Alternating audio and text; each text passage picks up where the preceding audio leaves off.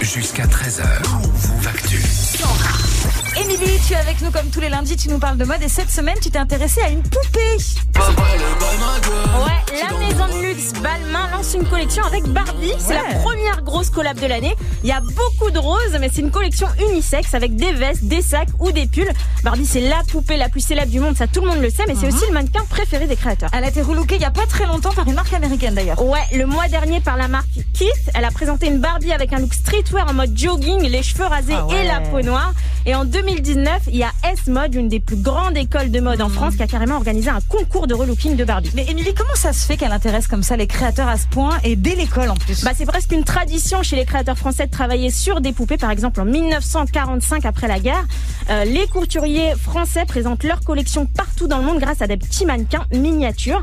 Barbie, elle, elle est créée en 1959 par un couple d'Américains. Et dès le départ, elle est pensée comme un mannequin pour enfants. Et c'est pas moi qui le dis, c'est Éric Chatillon, auteur du livre Barbie en France. Son nom, c'est Barbie Fashion Model. C'est-à-dire que dès 59, elle est présentée comme un mannequin. On achète la Barbie en maillot de bain et on achète les vêtements à part, les petits accessoires, euh, boutons, euh, fermetures à glissière, pour permettre de créer ses propres vêtements pour Barbie. Ouais, mais Barbie, elle s'est pas toujours très bien vendue. Ouais, à partir de 2012, les ventes de Barbie s'effondrent de 20%. Du coup, Mattel, son fabricant, sort le grand jeu avec une nouvelle collection de Barbie, des grandes, des petites, des rondes, rouges, chauves, en fauteuil roulant et en tout 35 couleurs de peau différentes. C'est une poupée qui a tellement évolué que cette rappeuse a voulu une Barbie à son effigie.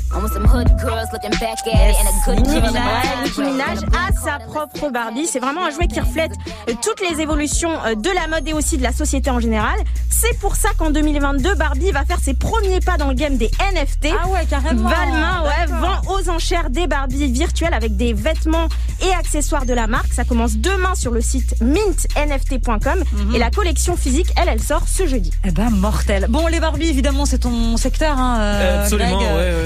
Mais c'est ouf qu'elle perdure comme ça, hein. C'est fou Ouais, quand même. ça a perduré, mais comme l'a dit Émilie, heureusement qu'ils ont su se renouveler euh, il y a une dizaine d'années, parce que Ouais. c'est vrai que c'était euh, une espèce de une Barbie, c'était genre la famille d'elle, elle devait ressembler à Ouais, ça, blanche, chiant. avec des formes. euh, t- Enfin voilà, heureusement que dans l'air du temps, Barbie et Mattel, ils ont su se renouveler pour euh, pour faire ça, donc ça va avec euh, avec cette transformation, cette euh, cette collaboration, donc c'est cool. Très très bien. Ça reste le jouet préféré des petites filles, voilà. Oui. Ouais. Bah oui. Merci beaucoup, Émilie. On se retrouve la semaine prochaine et on réécoute ta chronique sur move.fr.